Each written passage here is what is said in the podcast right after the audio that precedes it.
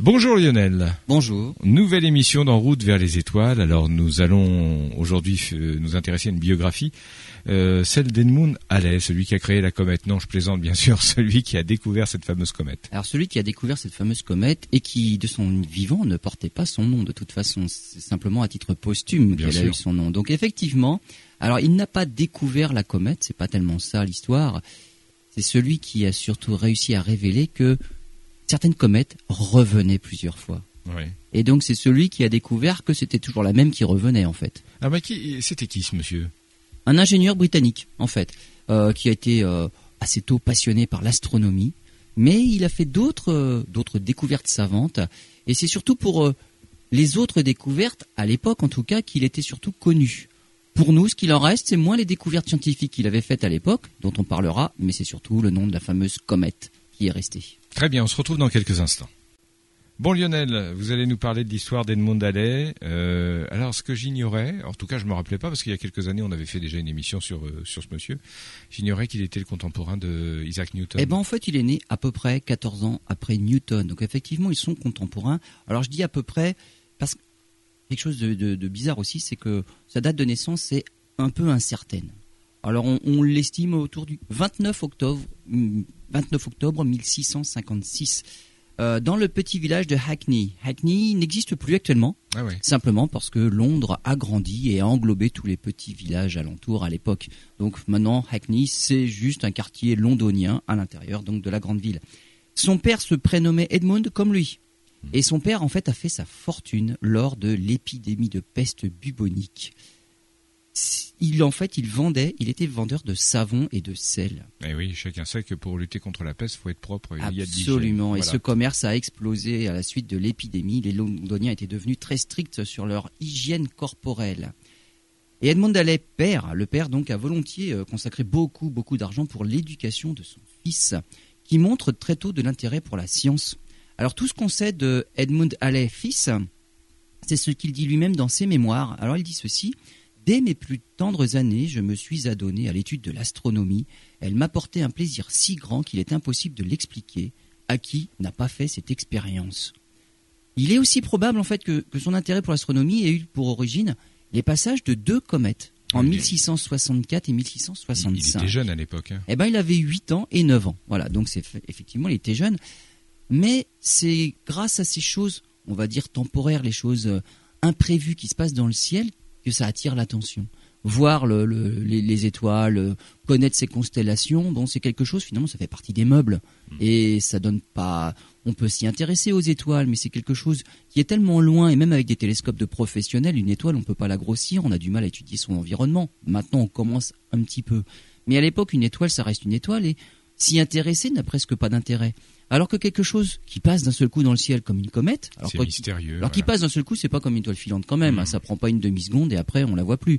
Ça prend quand même des jours, des semaines, voire des mois pour certaines parce qu'elles sont très brillantes et on les voit pendant longtemps avec une belle queue à l'arrière. Des choses comme ça, ça aiguise quand même la curiosité. Et donc c'est pour ça qu'il a peut-être été, eh ben, intéressé et attiré par l'astronomie. Hmm. Alors ces fameuses comètes, à l'époque en tout cas, étaient toujours liées à quelque chose de néfaste. C'était toujours des signes de mauvais augure. Ces deux-là n'ont pas dérogé à la règle. Hein. La comète de 1664, bah, bien évidemment, on l'a associée à cette fameuse épidémie de peste bubonique. Et celle de 1665, bah, elle a été évidemment la cause du grand incendie de Londres. Londres a connu plusieurs incendies, mais en tout cas, 1665, il y en a eu un. C'est évidemment à cause de la deuxième comète, celle de 1665. Bien sûr, mais ça va de soi. C'est scientifique. Absolument, absolument. Si on peut dire. Alors effectivement, euh, l'astronomie, euh, c'est une science qui est quand même un peu à part par rapport à toutes les autres sciences. C'est qu'on ne peut pas faire d'expérience. On observe des phénomènes bah, qui se passent quand même en dehors de la Terre. On ne peut pas aller sur place pour faire des expériences, en tout cas à l'époque. Alors que dans toutes les autres euh, on va dire, disciplines de la physique, que ce soit, je sais pas, l'étude de la chute des corps, par exemple. On peut faire de la chimie. on peut avoir des laboratoires et faire des expériences. Voilà, il y a ce caractère euh, répétitif.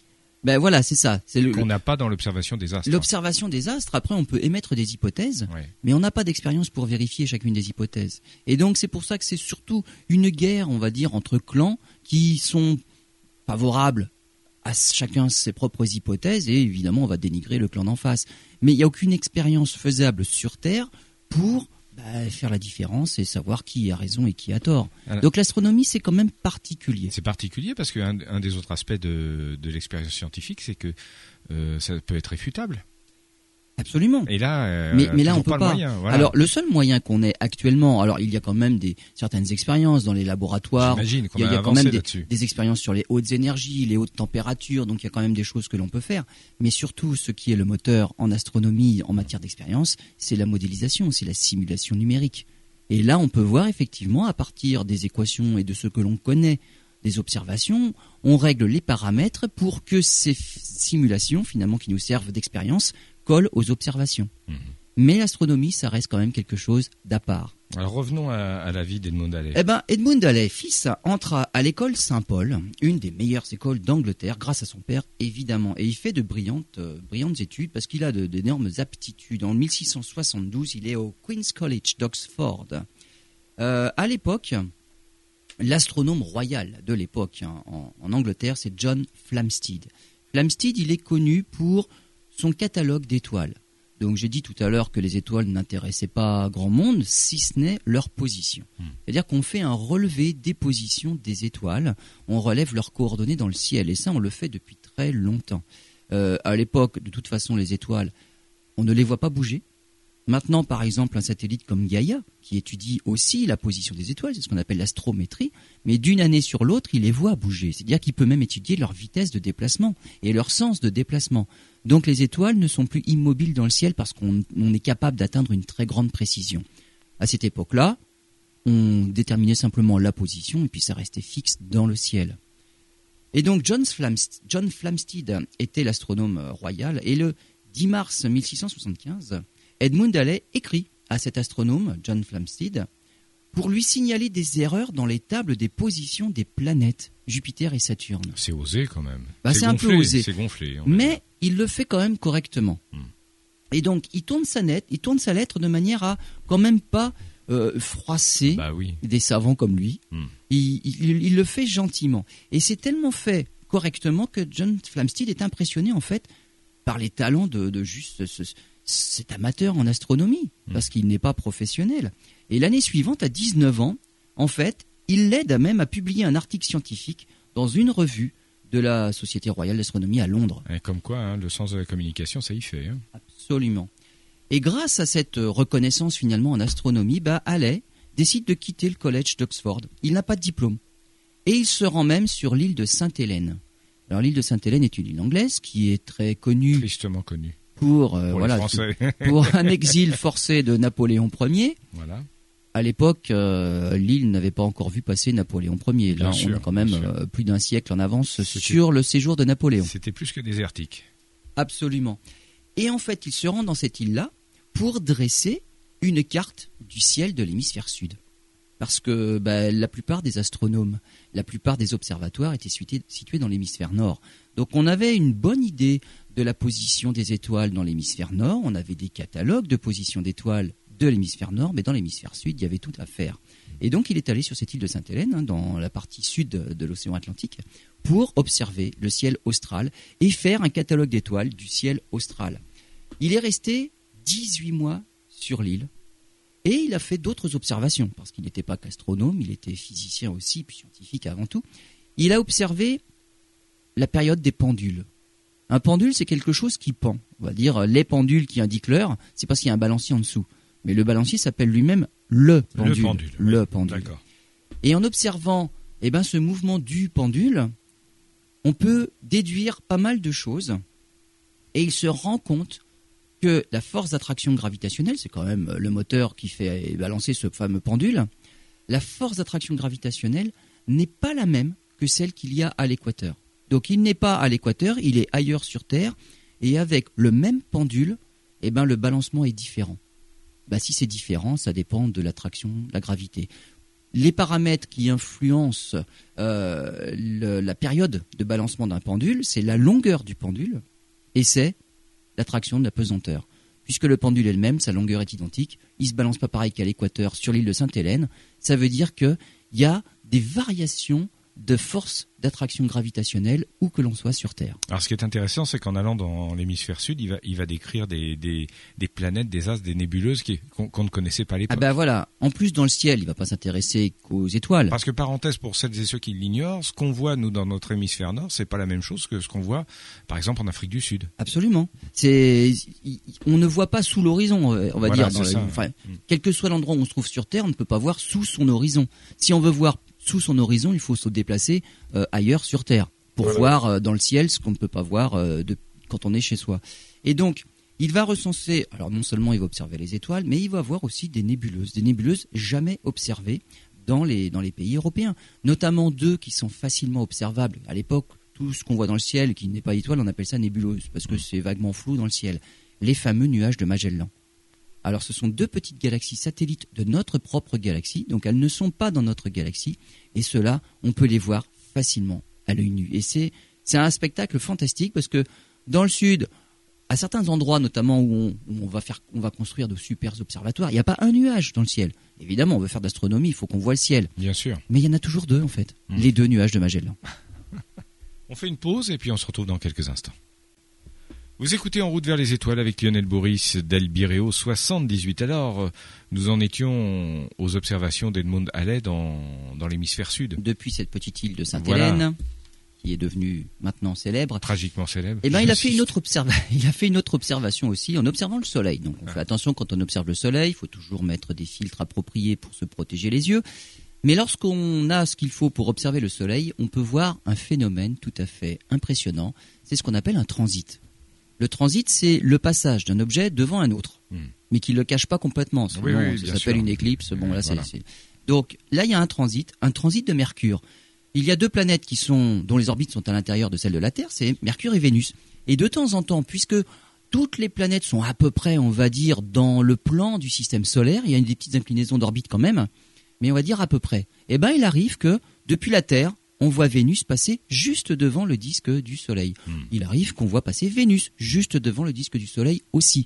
Alors ça n'arrive pas à chaque fois, parce que sinon on pourrait se dire bah, à chaque tour on va voir des transits. Non, parce qu'à cause de ces fameuses petites inclinaisons là, parfois Mercure passe au-dessus, et donc elle ne passe pas franchement devant le disque du Soleil, donc il n'y a pas de transit. C'est comme pour la Lune. Si la Lune passe franchement devant le Soleil, il y a une éclipse de Lune au moment de la nouvelle Lune, hein, mais il n'y a pas des éclipses de Soleil tout- tout- toutes les, tous les mois, Bien parce sûr. que la Lune passe soit au-dessus, soit en dessous, mais de temps en temps dans l'année, elle peut passer devant le Soleil. Donc c'est pas tout le temps. Et alors qu'il était justement sur cette petite île de Sainte-Hélène, il a observé un transit de Mercure. Alors ça s'est passé, et on peut même, on peut même le, mesurer avec nos logiciels. À nous, on a un logiciel qui nous sert de, de planétarium, et on peut faire des simulations.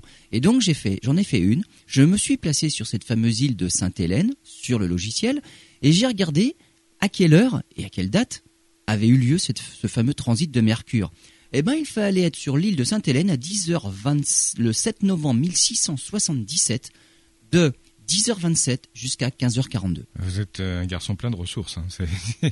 Mais c'est intéressant de savoir. c'est le logiciel qui Bien me le dit. Donc on peut, on peut refaire des simulations comme ça, on Mm. remonte le temps finalement. Mais on peut Et aller dans le futur aussi. Et on peut aller dans le futur aussi. Donc je pourrais Bien sûr. retourner sur l'île de Sainte-Hélène pour voir le prochain transit de Mercure, quand est-ce Ouais. qu'il aurait lieu.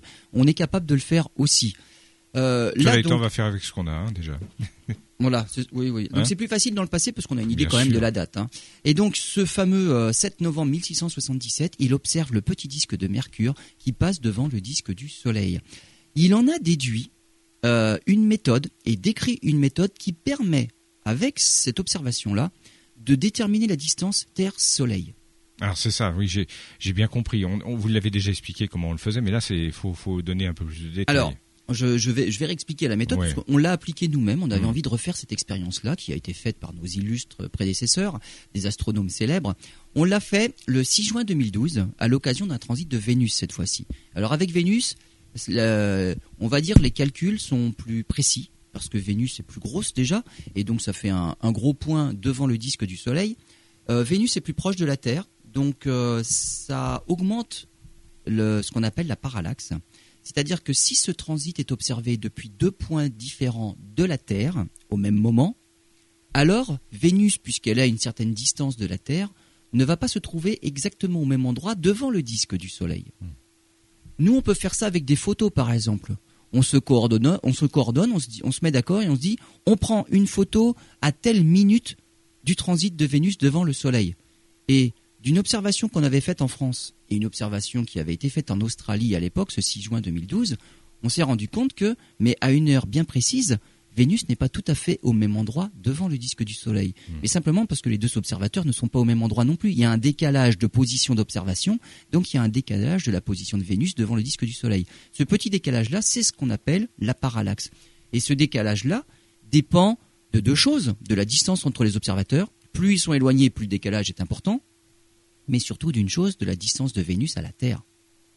Et donc, on peut mesurer en kilomètres, connaissant l'écart entre les observateurs en kilomètres, on peut mesurer en kilomètres la distance de la Terre à Vénus. D'accord. Et donc, ensuite, on peut en déduire la distance de la Terre au Soleil. Voilà, ça demande des calculs quand même. Hein. Et donc, c'est ce qu'il a, c'est ce qu'il a décrit comme méthode. Si on fait cette observation de deux endroits différents et qu'on connaît l'écart en kilomètres entre les deux observateurs, alors on peut mesurer la distance en kilomètres entre la Mercure et la Terre, entre le Soleil et la Terre. Et donc, c'est ce qui permet de déterminer des vraies échelles dans le système solaire et mesurer des distances, alors même qu'on ne quitte pas la Terre. Hmm. Donc, il a décrit cette expérience-là. Euh, le problème avec, euh, avec Mercure, c'est qu'elle est toute petite. Euh, l'observation est plus difficile et surtout les résultats sont moins précis qu'avec Vénus. Elle est à peine plus grosse que la Lune, hein, c'est alors, alors oui, en, taille, Mercure, c'est un peu moins de 5000 km, la Lune c'est 3400. Voilà. C'est vrai qu'elle est à peine plus grosse que, la Lune, puis elle est, elle est loin quand même. Hein. Elle est, quand elle passe devant le Soleil, elle est à 100 millions de kilomètres de la Terre. Hmm. Donc elle est assez loin et elle est, elle est finalement relativement petite. Euh, les transits de Vénus, ce qu'il faut savoir, c'est comme c'est une planète qui est proche de la Terre, elle passe plus rarement exactement entre le Soleil et la Terre. Il y a eu un passage en 2004 et en 2012. Mais après, donc il y a toujours deux passages qui sont séparés de 8 ans entre le premier et le deuxième, mais après il y a un écart de plus de 100 ans pour attendre les deux suivants qui sont eux-mêmes écartés de 8 ans. Donc la mécanique céleste fait que depuis le passage de 2012, du 6 juin, eh ben le prochain, ce sera pour décembre 2117. Donc là, pas de chance. On se reverra. Absolument. Euh, Allen n'avait pas eu de chance non plus, hein, parce qu'il est né 17 ans après le passage de Vénus. C'était en 1639, il est né 17 ans après. Et il est mort 20 ans après, euh, le, avant le suivant. Donc il n'a jamais vu de transit de Vénus, parce qu'il est né dans cet intervalle de 100 ans-là, qui c'est le grand intervalle qui sépare deux passages de Vénus. Il n'a pas eu la chance de vivre pendant les deux intervalles de 8 ans.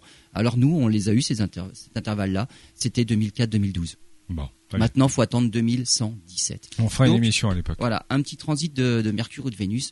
On peut faire plein de choses comme expérience finalement quand on est fort en, géométrie cette fois-ci. D'accord. Alors, euh, Allen ne fut pas simplement euh, qu'un chercheur, qu'un scientifique, un astronome. Il a, il a d'autres cordes à son arc. Il avait d'autres cordes à son voilà. arc. Voilà. Et c'est surtout pour ça, à l'époque, qu'il était connu, pas tellement pour la comète dont on parlera tout à l'heure. En 1690, il invente la cloche à plonger. Et la cloche à plonger, à l'époque, ça permettait de rester une heure et demie sous l'eau. Il a fait une version perfectionnée qui permettait de rester cinq heures sous l'eau pour explorer des épaves. Hmm. Mais en fait, bon, c'est pas pratique, c'est lourd, c'est encombrant. Euh, euh, et puis il n'y a pas de matériaux modernes. Et puis euh, l'air compressé pour faire mieux, bon, l'air comprimé, c'est pas facile à faire. Mais il a quand même inventé une cloche à plonger. Donc c'est lui, lui l'inventeur de la cloche à plonger. Il s'est intéressé à l'océanographie. Un principe tout simple en plus. Hein. Eh, absolument. En 1698, il obtient du roi et de la reine d'Angleterre le commandement d'un navire et la direction hein, de probablement la toute première mission océanographique dans le temps. Alors c'est une mission qui a été à l'époque écourtée, simplement parce qu'il était civil et qu'il n'avait pour l'équipage pas la crédibilité nécessaire et personne ne voulait l'écouter à bord. Donc il ne pouvait pas être le chef en tant que civil. Euh, les marins, c'est quand même, on va dire, c'est une catégorie. Hein, c'est quand on est marin, c'est un, monde. C'est un monde, hmm. voilà. Et en fait, bah là, les matelots sur euh, à bord du bateau ne voulaient pas écouter, c'est un simple civil. Alors, en 1699, il a tout fait pour devenir un vrai marin. Euh, il a eu un brevet de capitaine, un brevet temporaire, et avec ce brevet de capitaine, là enfin, il a pu monter des expéditions. Et il est arrivé dans les îles de Géorgie du Sud. Alors à l'époque, il les reconnaît, mais il n'en prend pas possession. Il faudra attendre, mais 76 euh, ans, en 1775, c'est James Cook qui va reconnaître ces îles-là qui deviendront britanniques. Donc il est allé quand même faire des explorations, il a fait des voyages, il était à l'époque capitaine du bateau, Donc il a navigué, il n'a pas fait que de l'astronomie. Pendant ces voyages-là, il a étudié la, la, circulation atmosphérique, donc les vents, les alizés. Et il a attribué les alizés et la présence des alizés au réchauffement de l'air au niveau de l'équateur. Des intuitions. Absolument, et c'était tout à fait une très bonne intuition. Hein. Alors que à l'équateur, il fait très chaud. En fait, l'air chaud devient moins dense que l'air froid. L'air chaud s'élève. Et en s'élevant, ça crée une dépression. Donc là où il y a de l'air chaud, il y a toujours des dépressions. Et là où il y a des dépressions, bah, il y a des pluies. Et donc, au niveau de l'équateur, si vous regardez sur une carte du monde, vous verrez qu'il y a d'énormes forêts équatoriales. Il fait pas sec l'équateur. Au contraire, c'est très humide. Par contre, l'air chaud s'élève. En altitude, il finit par refroidir. Et en refroidissant, il devient plus dense. Et il redescend. Et c'est au niveau des tropiques qu'il redescend. Et en redescendant, là c'est l'inverse, puisque l'air redescend, il crée des hautes pressions.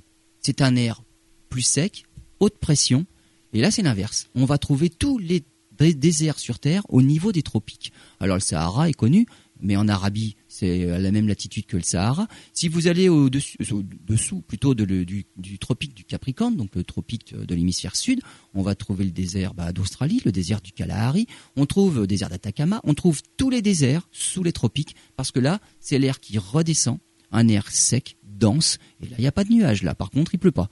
Donc tous les déserts sont au niveau des tropiques, par contre, sous l'équateur, il y a toujours une dépression, c'est l'air chaud qui s'élève. C'est lui qui a expliqué cette, euh, bah, cette euh, circulation d'air dans l'atmosphère terrestre. Depuis, évidemment, on l'a expliqué, on l'a, on l'a confirmé, euh, ça, ça, marche très bien. Il a aussi fait une remarque, c'est sur le, compas magnétique. Le compas magnétique. Le compas magnétique. Quand on est en bateau, on essaye de se diriger à partir des cartes. Alors les cartes sont des cartes géographiques avec le pôle nord géographique, le pôle sud géographique. Par contre, pour se diriger sur les cartes, on a un compas, c'est la boussole. Et la boussole indique le pôle nord magnétique. Et les deux ne se ne coïncident pas. Jamais. Bah, Jamais, en fait. Hein. pas tout le temps. Ça peut arriver parce qu'en fait, les pôles magnétiques dérivent. Donc, ils ne sont pas toujours situés aux mêmes endroits sur la carte. Ils dérivent. Cette dérive-là évolue avec le temps. Elle peut être nulle, et donc là, les deux coïncideraient. Mais il peut y avoir un écart. C'est ce qu'on appelle la dérive magnétique. On peut avoir le pôle magnétique à l'équateur, par exemple. On pourrait. On pourrait. Là, c'est franchement exagéré, mais, mais pourquoi pas C'est ce qu'on vient de trouver sur Jupiter il y a quand même pas très longtemps. Il y a un troisième pôle magnétique et il est juste sous l'équateur. Donc ça pourrait arriver. Et donc pour se diriger, pour se déplacer, quand on fait la navigation, on se dirige avec un compas et le compas indique le pôle magnétique et il faut connaître la différence entre le pôle magnétique et le pôle géographique pour ne pas aller n'importe où sur la carte. C'est ce qu'on appelle la dérive magnétique. Et donc les cartes, pour qu'elles soient à jour, eh ben, il faut les changer. Parce que d'une année sur l'autre, cette dérive magnétique n'est pas la même. Et donc, il faut renouveler les cartes pour qu'elles soient à jour. Et donc, lui, il a expliqué ça. Et donc, pour se repérer sur les cartes, il faut faire attention à cette dérive magnétique. Très bien, on se retrouve dans quelques instants. Lionel, nous allons en arriver au, cœur de cette émission. Edmond Halley et les comètes. Parce que quand même, si on ne parle pas des comètes, autant arrêter l'émission tout de suite. Ah oui, parce que nous, on le connaît surtout pour ça. Bah à l'époque, il était connu pour sa cloche à plonger, mais nous, on le connaît pour la comète. Euh, on savait dès l'Antiquité quand même qu'il y avait des comètes. On a dit c'était toujours des présages de mauvais augure. Euh, et on savait aussi qu'il y avait des planètes. Donc il y avait des choses par rapport aux étoiles qui, elles, ne bougeaient pas. C'était la sphère des fixes. Il y avait des choses qui bougeaient. Planète, qui veut dire astre errant en grec, ça vient de planétesse et les comètes qui ne faisaient que passer. En 1572, euh, Tycho Brahe a observé une supernova aussi.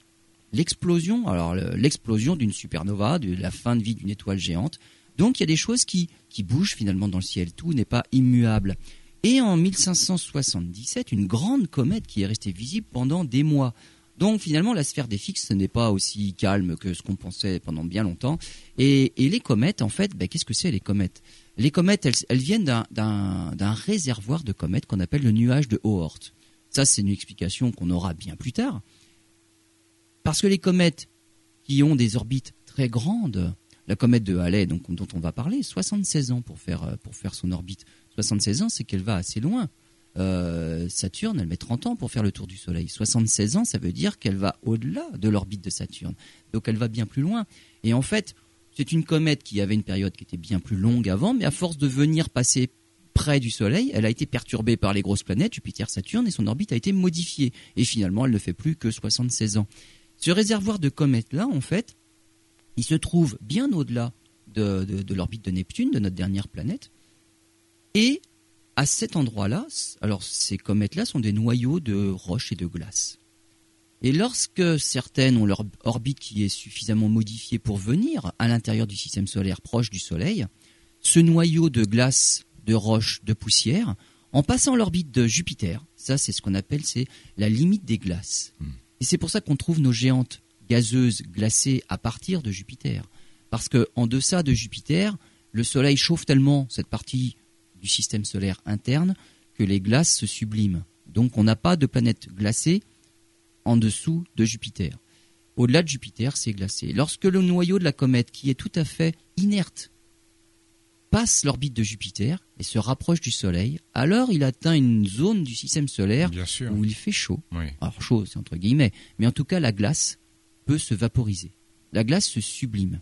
Et en se sublimant, bah, la poussière est éjectée avec. Hein. Donc on a des jets de gaz, des jets de glace qui forment aussi des jets de poussière. Et d'un seul coup, le noyau inerte se voit doté d'une chevelure.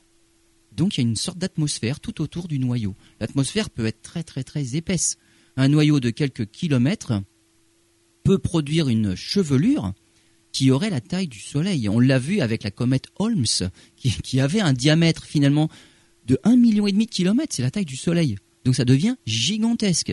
Donc la chevelure peut devenir grosse, peut devenir énorme. Et là, la chevelure se développe lorsque la comète franchit cette limite des glaces, donc c'est en deçà de l'orbite de Jupiter.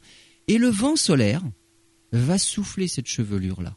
Et donc c'est ce qui va créer à l'arrière de la comète une traînée, une traînée de gaz, c'est ce qu'on appelle les queues. Cette queue-là, elle a une particularité, c'est le Soleil qui souffle sur la chevelure pour créer la queue. Ça veut dire que quand la comète s'approche du Soleil, la queue, elle est intuitivement à l'arrière de la comète. Oui, voilà. Bah, une la comète s'approche du Soleil, le Soleil hmm. souffle dessus, la queue hmm. est à l'arrière. La queue est toujours à l'opposé. Hein. Alors, l'idée qu'il faut dire, c'est la queue est toujours à l'opposé. Mais la queue, dans ce cas-là, quand la comète s'approche, la queue est à l'arrière, ce hmm. qui paraît normal. Une fois que la comète est passée près du Soleil, la comète s'éloigne du Soleil.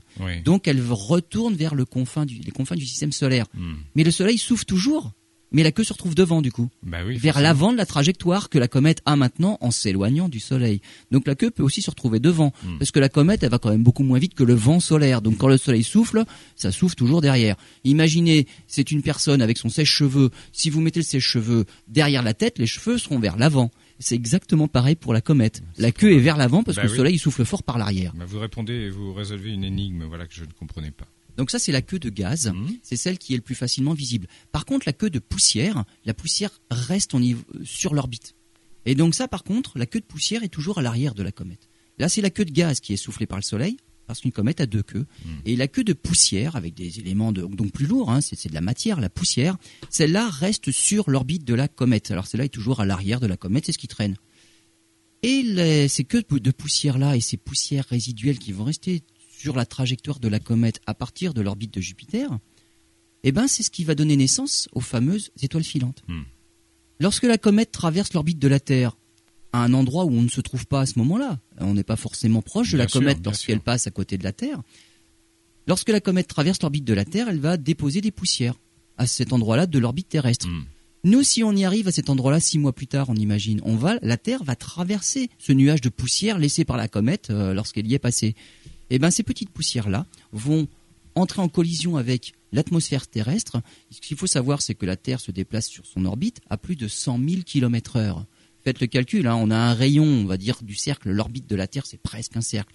un rayon hein. de 150 millions de kilomètres qu'on parcourt en un an, en 365 jours. Vous faites les calculs, c'est juste une, une, règle de 3, c'est pas très difficile, mais il faut pas se tromper dans les unités. Et vous voyez que la Terre se déplace à 100 000 km heure à 100 000 km heure, quand on percute une poussière, on peut imaginer ça dans l'autre sens. Une, poussière qui percute l'atmosphère à 100 000 km heure, elle s'embrase. Elle comprime l'atmosphère et la compression du gaz, ça l'illumine. Ça, ça, crée voilà une, euh, lumière, hein, c'est ce qu'on appelle un météore. Un phénomène lumineux dans l'atmosphère, c'est un météore. C'est ce qu'on appelle les étoiles filantes. C'est juste ces poussières, ces débris laissés par les comètes. Alors lorsqu'on traverse un nuage de poussière laissé par une comète, on a ce qu'on appelle une pluie d'étoiles filantes, parce que là, c'est un nuage de poussière. Lorsque c'est une poussière de temps en temps comme ça, c'est juste une, étoile filante sporadique. On ne peut pas la prédire. Mais par contre, ces comètes qui sont passées un petit peu partout à l'intérieur du système solaire, elles ont traversé l'orbite de la Terre à des endroits bien particuliers que l'on traverse à des dates bien particulières. Eh ben, on peut, on est capable de dire et on a un calendrier de toutes ces pluies d'étoiles filantes qui sont observables tout au long de l'année finalement. Les nuits des étoiles. Et les nuits des étoiles, c'est quoi? C'est juste ce qu'on appelle les perséides. Ce sont des poussières laissées par une comète et on arrive à cet endroit-là de l'orbite toujours les 11, 12 août. Et donc elles sont célèbres parce que on est, on est en vacances, Bah oui, il fait beau, on peut se permettre de rester dehors à observer le, le ciel parce que c'est dégagé et puis le temps est assez clément. Mais c'est pas la seule. Dans l'année, il y en a bien d'autres. Et ce nuage de poussière qui commence à se faire vieux, finalement, est de moins en moins concentré sur l'orbite. Et c'est pour ça qu'une pluie d'étoiles filantes, ben, ça commence peut-être euh, 15 jours avant, ça finit 15 jours après cette fameuse date. C'est pas juste une date particulière dans l'année à une heure particulière. Il y aura un pic avec un taux maximum à un moment donné, mais finalement ce nuage s'est étalé. Et donc, voilà un petit peu ce qui se passe pour une comète. Euh, en 1680, il fait sa, première observation de comète. hein. Alors il était sur un bateau, alors il en a vu à 8-9 ans, hein. on en a parlé des comètes de 1664 et 1665. Euh, maintenant, il s'intéresse à l'astronomie. Il a grandi. 1680, euh, première observation, était sur un bateau qui l'amenait en France. Et en France, il est accueilli par Jean-Dominique Cassini. hein, c'est le découvreur de la division de Cassini qui porte son nom dans le- les anneaux de Saturne. Mais c'est aussi euh, un astronome à l'observatoire de Paris. Hmm. Il deviendra directeur de l'observatoire. Euh, c'est Cassini qui va aiguiller euh, Edmund Halley sur l'aspect périodique des comètes. Ça, on ne le connaissait pas à l'époque, c'est nouveau. Et voilà ce que dit Halley. Monsieur Cassini m'a fait la faveur de me confier ses relevés de la comète alors que je me préparais à quitter la ville. En plus des observations qu'il effectua à la date du 18 mars 1681, il m'a soumis une théorie sur son mouvement, à savoir que la comète est celle-là même qui apparut à Tycho Brahe en l'an 1577. On en a parlé tout à l'heure, c'est celle qui a duré oui. des mois. Mhm. Et que sa révolution décrit un grand cercle dans lequel est comprise la Terre. Là, on arrive sur quelque chose de nouveau, c'est l'aspect périodique des comètes. Cassini avait remarqué en fait que toutes ces comètes venaient de la même partie du ciel, avec des vitesses similaires. hein, à toutes ces comètes. En fait, peut-être que ce n'en était qu'une seule, qui avait évidemment les mêmes éléments orbitaux. 1682, Halley observe une autre comète, peu spectaculaire. Août 1684, Edmund Halley va voir Isaac Newton, parce qu'il y avait une correspondance entre ces deux scientifiques. Halley va voir Newton et lui demande euh, quelle serait l'orbite d'une planète, ou d'une comète, de n'importe quel astre finalement, qui serait attirée par le Soleil avec une force en proportion inverse du carré de son éloignement par rapport au Soleil? Alors ça, c'est le propre de la force d'attraction gravitationnelle. Oui, oui, oui. Newton avait montré que c'est une force qui est proportionnelle à la masse des objets qui s'attirent et qui est inversement proportionnelle au carré de leur distance. C'est-à-dire si les objets sont deux fois plus rapprochés, la force est quatre fois plus forte. Si les objets sont dix fois plus éloignés, elle est cent fois plus faible. C'est pour ça que dès qu'on s'éloigne de la Terre, la force de gravité est de plus en plus faible. Mais elle est plus en plus faible, pas n'importe comment, en raison du carré de la distance. Et donc il demande ça à Newton, et Newton lui dit, euh, bah ce serait une ellipse. Si vous voulez décrire juste un mouvement avec cette force-là, la caractéristique du mouvement, c'est ça forme une ellipse. Mais tout naturellement, elle lui dit ça. Euh, Halley lui demande, mais comment le savez-vous? Ah, bah je l'ai déjà calculé. En fait, Newton était un, un génie à son époque. Il faisait des choses, mais dans son coin, ça lui paraissait complètement naturel, et ça lui serait même pas venu à l'idée que ça pourrait intéresser quelqu'un. Et donc, il avait fait des découvertes tout seul dans son coin, qui communiquaient à personne. Et là, tout naturellement, il dit, bah oui, avec une telle force, ça forme une ellipse, euh, où est le problème? Oui. Voilà. Et donc les planètes, c'est normal qu'elles aient une orbite en forme d'ellipse. Les comètes, c'est normal qu'elles aient une forme en, une, une orbite en forme d'ellipse. Et donc c'est normal qu'elles soient périodiques. Et c'est ce qu'on va voir dans la Dans dernière quelques partie. instants, absolument. Alors Lionel, on continue à parler de d'Edmond Halley et des comètes. Alors cet aspect périodique là que vous avez évoqué en fin de la partie précédente, faudrait peut-être y revenir. un Voilà, c'est quelque chose quand même d'important. Euh, et il va s'y intéresser. À 39 ans, hein, on est en 1695, Halley entreprend finalement de recenser tous les passages de comètes. Alors, il a de la chance. hein. Son siècle, c'est l'un des plus fournis en passages cométaires. Hmm. Alors en malheur sûrement aussi, puisqu'à chaque passage, évidemment, il y a une catastrophe. Mais bon, en tout cas, il y a beaucoup de comètes à voir. En ce moment, il y a toujours beaucoup de comètes à voir, mais il faut avoir des instruments. Donc, à l'œil nu, malheureusement, en ce moment, on n'a pas de comètes à voir dans le ciel. Dommage pour nous. Et il va recalculer les orbites de 24 comètes qui ont fait un passage périhélique entre 1337 et 1698. Alors là, je m'explique. Périhélique. Périhélique. Alors, lorsqu'on lorsqu'on la trajectoire décrit une ellipse, une ellipse, on va dire, c'est un cercle aplati. Euh, elle a comme particularité, c'est que le centre de l'ellipse, ben en fait, il n'y en a pas. Euh, quand on parle de cercle, il y a un centre du cercle et finalement, tous les, sur la trajectoire du cercle, donc la ligne qui fait le tour, euh, comme particularité, c'est d'être toujours à la même distance du centre. C'est le rayon. Une ellipse, on va dire c'est un cercle aplati, c'est un ovale. Il y a deux centres qu'on appelle les foyers. Et si vous mettez le Soleil sur l'un des foyers, puisque c'est comme ça qu'on décrit le mouvement des, objets dans le système solaire, le Soleil est sur l'un des foyers, comme il y a deux foyers finalement, il y a une partie de la trajectoire qui est très proche du Soleil et une partie de la trajectoire qui est très éloignée du Soleil. La Terre, par exemple, elle n'est pas tout à fait sur un cercle, mais pas loin. Donc c'est 150 millions de kilomètres, mais il y a une partie de l'année où on est 5 millions de kilomètres plus près et une partie où on est 5 millions de kilomètres plus loin. Alors la partie où on est le plus près, devinez, c'est le 4 janvier. on le sent bien, il fait plus chaud en hiver. Ah oui, Ce qui prouve que c'est pas pour ça qu'il fait plus chaud en, été. Mais ça n'a rien à voilà, voir. C'est pas la distance, parce hmm. que chez nous, en tout cas, chez nous, la distance n'est pas suffisamment importante. Hmm. La variation de distance n'est pas assez importante pour que ce soit ça la différence.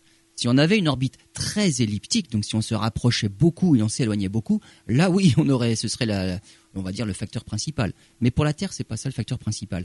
Le passage le plus rapproché l'endroit de l'orbite le plus rapproché, on appelle ça le périhélie. Quand on est là, on fait un passage périhélique. Et l'endroit le plus éloigné sur la trajectoire, c'est l'aphélie. Et donc les passages périhéliques, c'est lorsque les comètes sont plus proches du Soleil, c'est là où elles sont visibles. Et donc c'est là où on les voit dans le ciel. Et donc c'est ça euh, auquel il s'est intéressé, c'est les passages périhéliques. Entre finalement 1337 et 1698, il a vu 24 comètes et il va regarder comment ça se passe, ces passages-là. Et après plusieurs années de calcul, il réussit à isoler parmi ces 24 passages-là trois passages. Il va l'intriguer. Pourquoi? Parce que ils ont des paramètres orbitaux identiques. Alors la comète de 1531, quand on regarde sur son orbite où se trouve son passage périhélique, c'est à un angle de 301 degrés. La comète de 1607, où est son passage périhélique à un angle de 302 degrés? Ah. La comète de 1682, où se trouve le passage périhélique, a un angle de 302 degrés. Tiens, c'est marrant, c'est franchement c'est le même paramètre orbitaux. Hein. Hmm.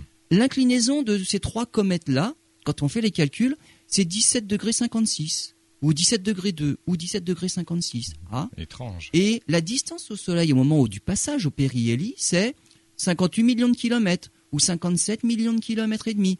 Finalement, c'est pareil. Et il se dit, c'est marrant, ces trois comètes-là ont des paramètres orbitaux strictement identiques aux erreurs de calcul, pas, pas d'erreurs de calcul, aux incertitudes de calcul près. Hmm. Finalement, ce sont les mêmes. Et eh ben ces trois comètes-là, parmi le paquet de 24 qu'il était en train d'étudier, ben c'est la même. C'est la même. Bah voilà la conclusion la plus logique. C'est pas trois comètes différentes, sinon c'est trois comètes qui sont sur la même orbite. Hmm. Là, ce serait quand même plus étrange. Bien sûr. Et donc c'est la même.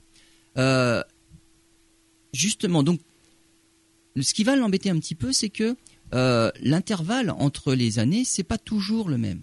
Il y a un intervalle qui varie de plus d'une année, 76 hein. ans entre 1531 et 1607, 75 ans entre 1607 et 1682.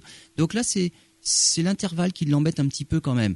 Alors, il attribue cette euh, différence-là dans, dans la période de révolution euh, à des forces qui sont inexpliquées. Alors, il en parle à Newton. Il y a peut-être des forces qui font que ça perturbe un petit peu l'orbite de la comète. Il en parle à Newton et il lui suggère de tenir compte dans ses calculs des perturbations gravitationnelles dues à d'autres comètes.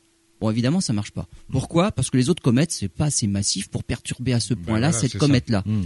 Par contre, après, l'idée lui est venue, mais si on tenait compte plutôt de Jupiter et de Saturne, ah bah là, ça marche.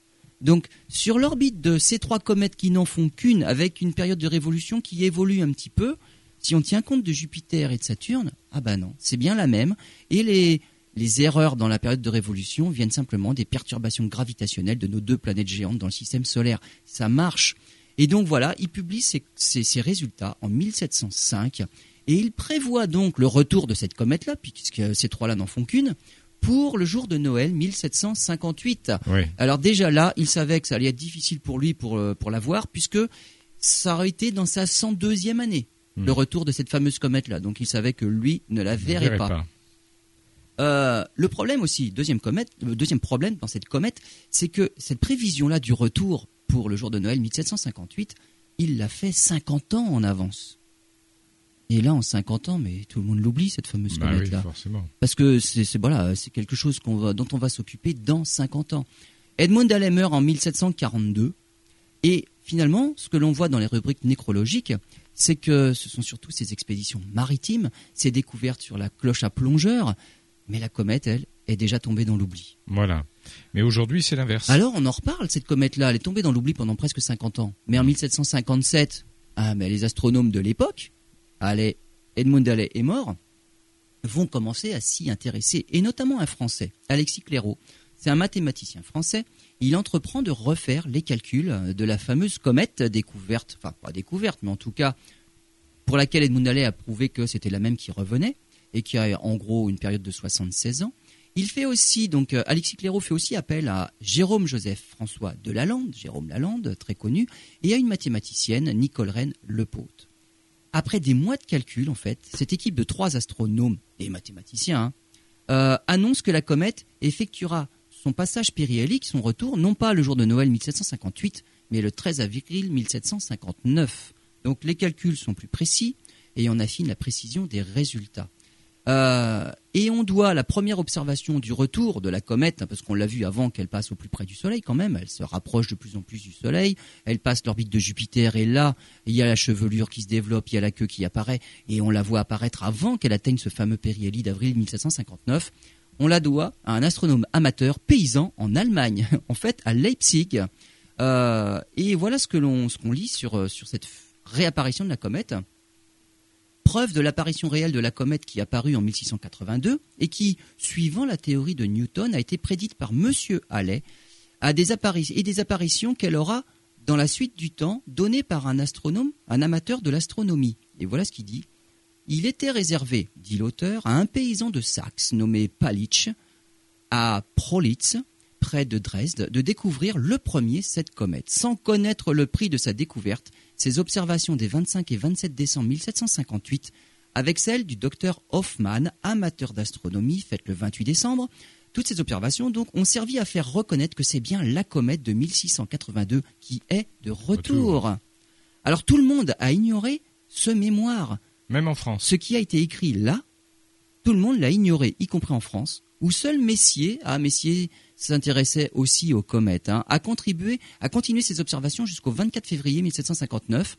Où là, le problème, c'est que la proximité au Soleil, hein, la comète passe de l'autre côté du Soleil, elle s'approche du Soleil, puis elle passe de l'autre côté. Il a fallu bah, à- arrêter les observations finalement. On la retrouve à partir du 1er avril et on l'observe à Lisbonne, à Bologne, à Cadix. Tous les détails des observations de retour de la comète de Halley ne sont connus qu'en 1760, alors qu'il y a quand même de nombreuses observations. Bah oui, oui. Fin 58 et début 1759, il y a plein d'observations. Et les astronomes découvrent l'existence de ce mémoire, finalement, en 1760, ce fameux mé- les mémoires de Leipzig. Les observations ont finalement montré que la comète a atteint son périhélie un mois avant les prédictions des calculs, Ça, c'est- 13 mars C'est 1759. c'est précis quand même. hein. Eh ben oui. Et trois ans avant sa mort, revenons à Edmund Halley, trois ans avant sa mort, il avait annoncé Si le retour prévu par nous pour l'année 1758 se réalise, l'impartiale postérité ne se refusera pas à reconnaître que ce fut un Anglais qui l'annonça pour la première fois. Eh ben, ce vœu a été Exaucé, exaucé puisque bien la sûr. communauté des astronomes a décidé, à la suite de ce succès posthume finalement, hein, de donner le nom de Halley à cette comète. Ouais. Alors, dernier passage de la comète de Halley. J'allais vous poser la question. C'était on l'a vu. 1986. C'est magnifique. hein. Alors, c'était pas une comète très spectaculaire Mais C'est quand même magnifique. Mais oui, c'est quand même une comète Vous spectaculaire. le Mais voyez dans bon, le ciel comme ça. on la voyait. Il y en a eu des plus belles depuis, Hmm. mais Halley est quand même célèbre.